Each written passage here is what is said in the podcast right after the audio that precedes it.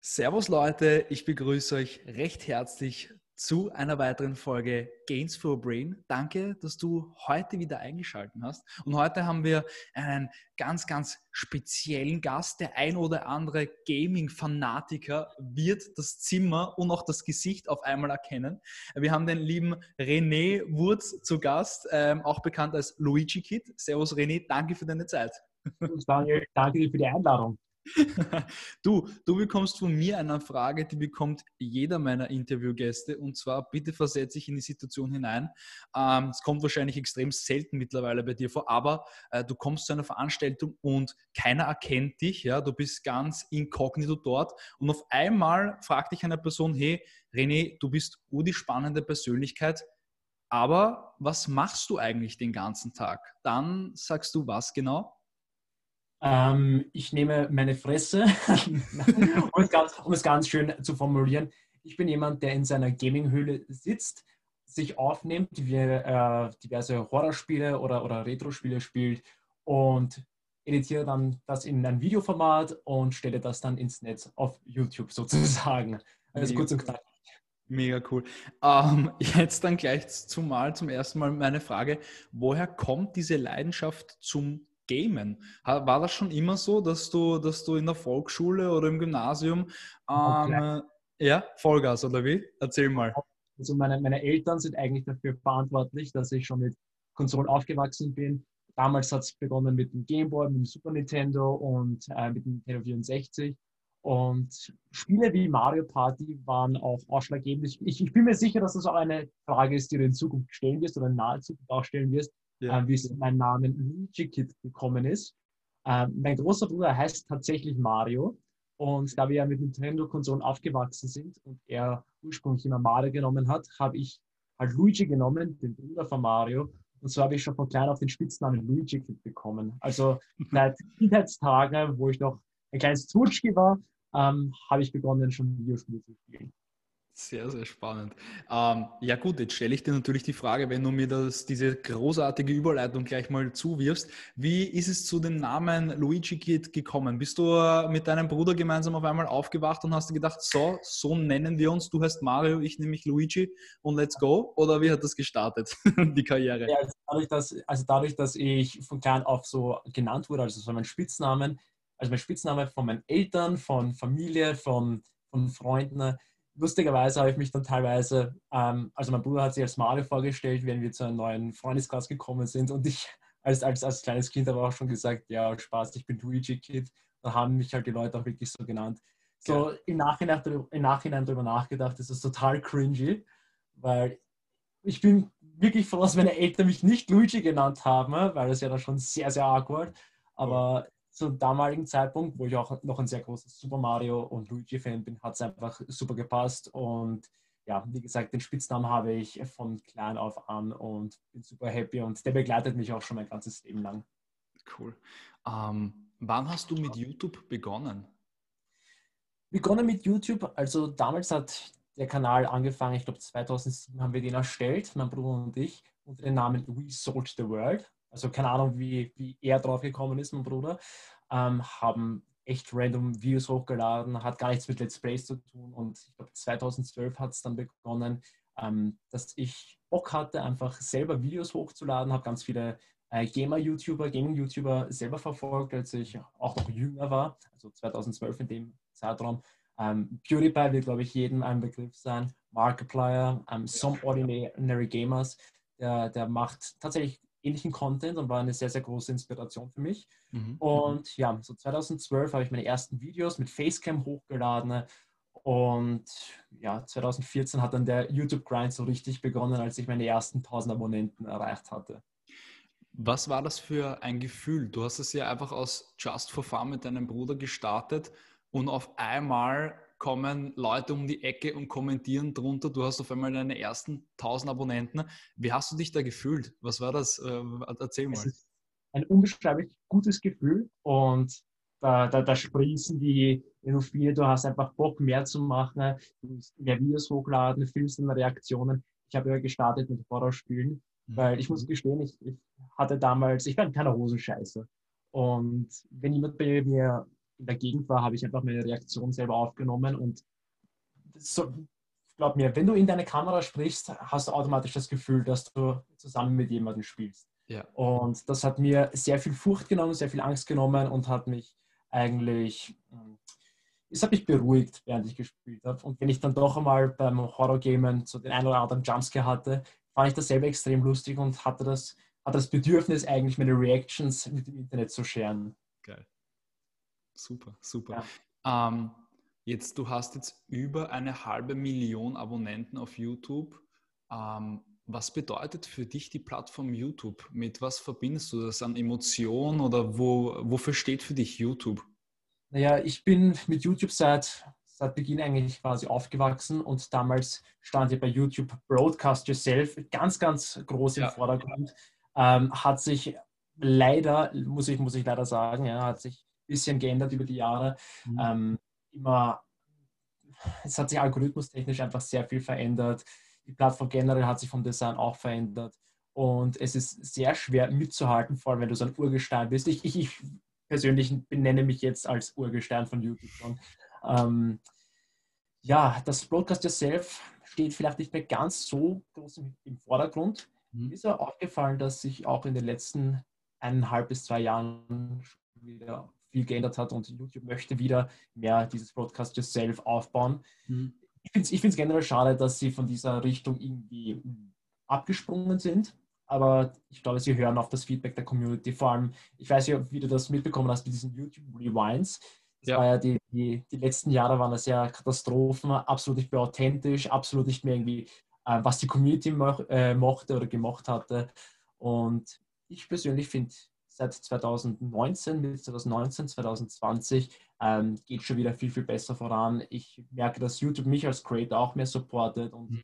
generell das Broadcast Yourself wird langsam, aber sicher, noch nicht ganz, aber langsam aber sicher wird es wieder so wie damals, habe ich das Gefühl. Jetzt Du hast es schon angesprochen, du bist ein, du bezeichnest dich selber als ein Urgestein. Du machst YouTube extremst lange. Ähm, ich würde behaupten, so wie du das auch rüberkommt äh, und auch die Kommentare sind eigentlich damit voll, dass das sehr alles aus Leidenschaft heraus bei dir passiert und dass du das wirklich mit, mit Herzblut Vollgas machst. Ähm, aber da wird es auch sicher den einen oder anderen Punkt in dieser Karriere gegeben haben, wo du ein wenig die Leidenschaft oder auch den Fokus verloren hast. Wann war das zum Beispiel? Kannst du dich da an eine gewisse äh, Sequenz in deinem Leben, in deiner Karriere erinnern? Und wie, wie, hast du dich da zurückgekämpft? Weil das ist auch, glaube ich, auch für viele junge Leute sehr, sehr interessant. Man verfolgt etwas und man bekommt Punches in, in your face äh, und versucht äh, auszuweichen oder versucht das Ganze zu parieren. Ähm, wie bist du damit umgegangen? Wie, wie heißt dieses Sprichwort so schön nochmal? Ähm, du fällst zweimal hin, aber stehst dreimal auf. Ähm, 2017 hat das bei mir begonnen oder hat es bei jedem anderen YouTuber begonnen, die sogenannte Adpocalypse, mhm. wo die Werbungen ähm, nicht mehr häufig geschalten wurden, beziehungsweise YouTube hat sehr viel umstrukturiert. Ähm, gab intern bei YouTube einiges an Vorfällen und auch extern von vielen YouTubern. Also vielleicht hast du das ein oder andere, ja. den einen oder anderen, ja, hast schon mal mitbekommen, hundertprozentig. Also wenn sich irgendjemand da draußen irgendwann mal mit YouTube beschäftigt hat, dann ist der Begriff Apocalypse sicher ein Begriff für diese Leute. Und ja, das war, ich glaube, Mitte 2017. Ähm, ach, musst du dir vorstellen, du lebst von YouTube, ich lebe seit 2016 von YouTube. Das ist mhm. quasi mein, mein Fulltime-Job, mache jeden Tag ein Video und dann außer nichts, zack, bekommst du statt dein volles Gehalt nur noch ein Drittel deines Gehaltes. Das heißt, das war eigentlich so ein richtiger Punch in mein Face, mhm. wie du es vorhin schön gesagt hast. Ähm, hast genauso viel Zeit hineingesteckt, wenn nicht sogar mehr, weil bei mir war es immer sehr wichtig, dass ähm, Qualität vor Quantität. Mhm. Mhm. Und ja, ich habe mich einfach ein bisschen benachteiligt gefühlt und ungerecht behandelt gefühlt, aber ich war ja nicht der einzige Creator, der darunter gelitten hat. Ja, voll. voll. Das war eine sehr, sehr große Demotivation, aber habe trotzdem den Grind aufrechterhalten, habe mein Bestes versucht, habe tatsächlich hm, das ein oder andere Mal mit den Gedanken gespielt, ähm, wieder einen normalen, einen normalen Job nachzugehen. Ich habe ja damals auch als Fitnesstrainer gearbeitet. Voll. Das war auch ganz interessant für, für, für junge Zuschauer. Ähm, diese, diese Kombination zwischen Gaming und Fitness. passt sehr gut zusammen. Also ich bin einer, der nicht die ganze Zeit eigentlich nur in seinem Zimmer herumhockt und, und zockt, sondern mein Ausgleich ist dann eigentlich das Zocken. Also ja, nach diesem, nach diesem Moment hatte ich eigentlich das Gefühl, ich sollte vielleicht wieder einen, einer normalen Arbeit nachgehen, aber bin froh, dass ich, dass ich durchgezogen habe, habe ich ein bisschen mehr in das Livestreamen spezialisiert.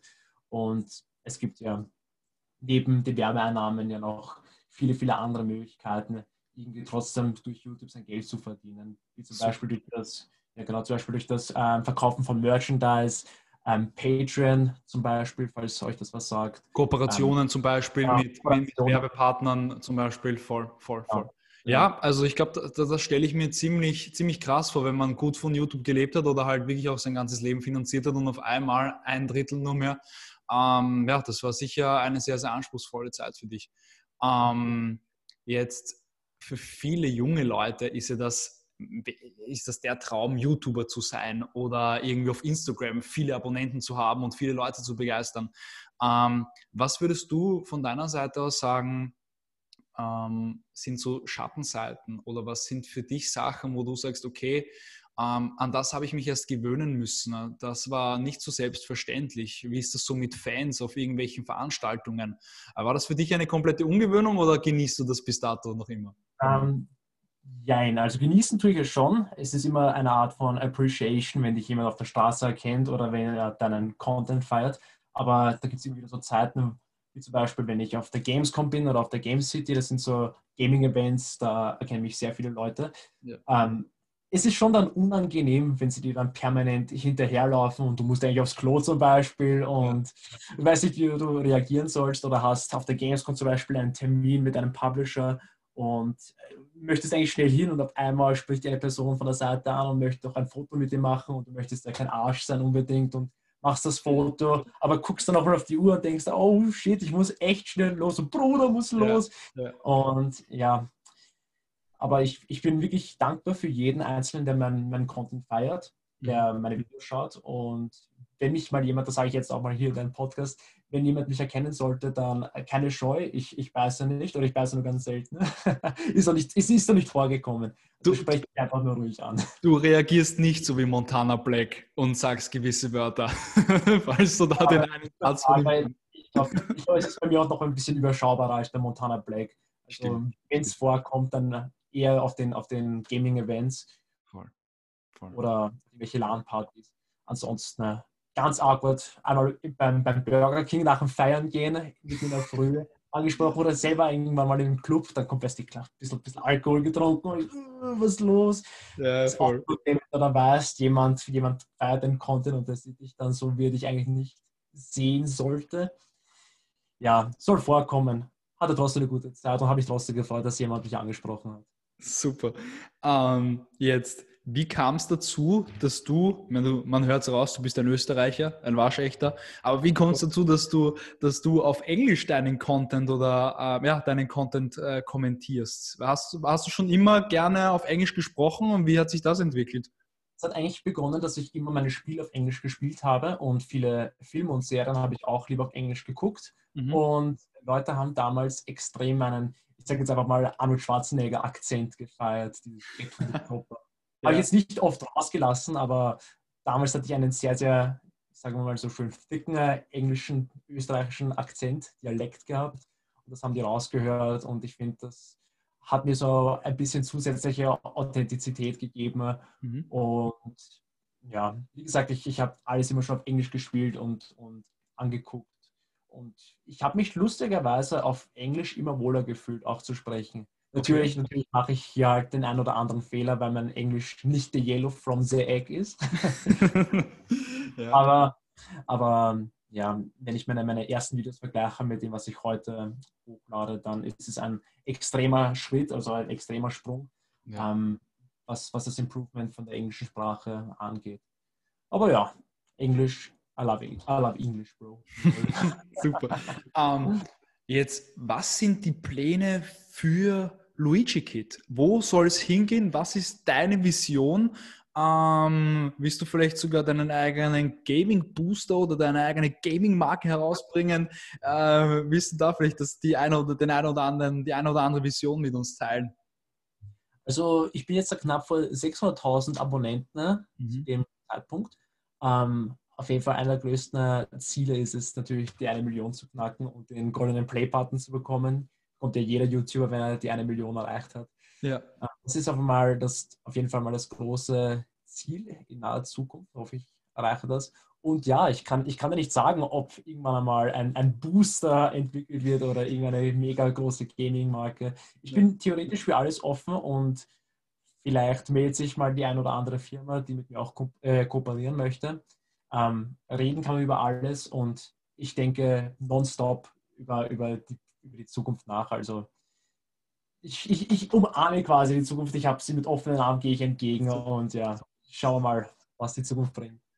Was kannst du zu einer Person raten, die auch gerne im Gaming-Bereich tätig werden will, auch YouTuber werden will, auch ähm, die Leute unterhalten will mit ihrer, ja, wie soll ich sagen, mit, mit ihrer Harmonie bzw. mit ihrem Kommentieren. Ähm, welchen Impuls kannst du da weitergeben? Macht es einfach. Macht das, worauf ihr Bock habt. Mhm. Gib der Grind ab und macht es nicht für das Geld, weil wenn ihr es für das Geld macht, dann seid ihr von Anfang an schon zum Scheitern verurteilt. Ich habe auch gestartet als Hobby und aus einem Hobby wurde dann, das, äh, wurde dann der Beruf und ich könnte nicht glücklicher sein, dass ich das machen kann. Weil das merkt man, viele Leute, ja, ja. Wie viele Leute können schon behaupten, dass sie, dass sie mit Gaming Geld verdienen. Muss aber auch schon zugeben, ich verdiene, ich sage jetzt mal so, ich verdiene nicht nur durch das Gaming mein Geld, sondern ich verdiene zu 90 Prozent mein Geld durchs Videoschneiden. Also Gaming ist von, von, von hier in dieser YouTube-Berufung ähm, 10 Prozent und 90 Prozent ist Videoschneiden. Oder vielleicht, wenn ich streame, dann ist vielleicht Gaming 30 Prozent und 70 Prozent ist Videoschneiden und also, ähm, hinter den Kulissen. Ja, weil äh, was, was du jetzt auch vorher angesprochen hast, einfach auch nicht wegen dem Geld machen. Ich glaube, viele Leute haben auch Angst einfach, dass sie von anderen Leuten ausgelacht werden oder dass sie die Meinung einfach anderer viel zu hoch werten. Und das ist ja auch natürlich für, für, für junge Leute oder allgemein, sich einfach so vor die Kamera zu setzen und einfach mal zu reden, da machst du dich ja, finde ich, auch sehr, sehr angreifbar. Und, und, und da, glaube ich, ist auch einfach ein Tipp, egal was du machst, auch von, von mir jetzt mal ein, ein Tipp an dich. Ähm, scheiß auf die Meinung anderer. Ganz ehrlich, ganz straight raus. Mach einfach dein Ding. Ähm, ich habe das auch damals gehört von vielen Leuten. Ne? Ähm, René, wieso machst du das und wieso machst du es auf Englisch? Wird das nicht besser oder ist das nicht peinlich? Und ich bedenke, wenn Leute so etwas sagen, dann sind das erstens mal die Leute, die du nicht in deinem Leben brauchst mhm. oder keine, keine richtigen Freunde, die sollen dir lieber Feedback geben, wie du dich verbessern kannst. Und ich kann mich erinnern, meine alte Klasse, da gab es schon die ein oder andere Leute, die mich die das belächelt haben. Mhm. Und jetzt muss ich sehen, ich habe halt meine 600.000 Abonnenten, da kommen sie angekrochen und, ja. äh, ich habe jetzt auch YouTube gestartet, ja. wo willst du mir helfen? Da denke ich mir, Middle Finger up, mach dein eigenes Ding. Ja. Bin ich, normalerweise bin ich nicht so, aber, aber ich merke mir Sachen, wenn mal jemand ein bisschen Trash getalkt hat über mich. Ja, voll. Ja, nein, also das, das stimmt zu 100 Prozent, ja. Ja, ja. einfach machen. Einfach machen. Einfach tun, oder? Einfach, einfach Vollgas geben. Sehr, sehr cool. Ja, dann auf jeden Fall ähm, danke für deine Zeit. War ein mega cooles Interview. Ähm, ich wünsche dir noch auf jeden Fall einen super, super schönen Tag, dass du auch auf jeden Fall deine Leidenschaft weiter so behältst, weil es macht wirklich Spaß, dir bei den Videos zuzusehen und das ist das Allergeiste. Das ist das Allercoolste, dass man immer mehr Leute sieht, einfach die komplett einfach ihr Ding machen, weil sie es aus der Leidenschaft machen und einfach wirklich gerne tun. Und ich glaube, du stehst doch wirklich jeden Tag gerne auf, oder? Ganz ehrlich. Ja, hundertprozentig. Also ich, ich, wie gesagt, ich bin echt dankbar und ich bin echt froh, dass ich, dass ich das als meine Hauptberufung bezeichnen kann ja. und dass ich das weiterhin machen kann. Genau. Ja, es gibt den einen oder anderen Zeitpunkt, wo es ein bisschen zart, also zäher ist, aber das gibt es in jedem Beruf und ich bin trotzdem happy. Und sobald du das geschafft hast, das ist wie im Fitnesstraining. Manchmal hast du so Tage, du gehst nicht ins Fitness oder möchtest nicht ins Fitnessstudio gehen, gehst aber trotzdem ins Fitnessstudio und danach fühlst du dich so free und fühlst dich so gut. Und das ist bei ja. YouTube mit Videos genau das Gleiche. Also ich bin, ich bin glücklich. Mega schön, das ist das Allerwichtigste. Danke René für deine Zeit und ich wünsche dir noch einen schönen Tag. Ebenfalls. Danke vielmals. Macht es gut, Leute. You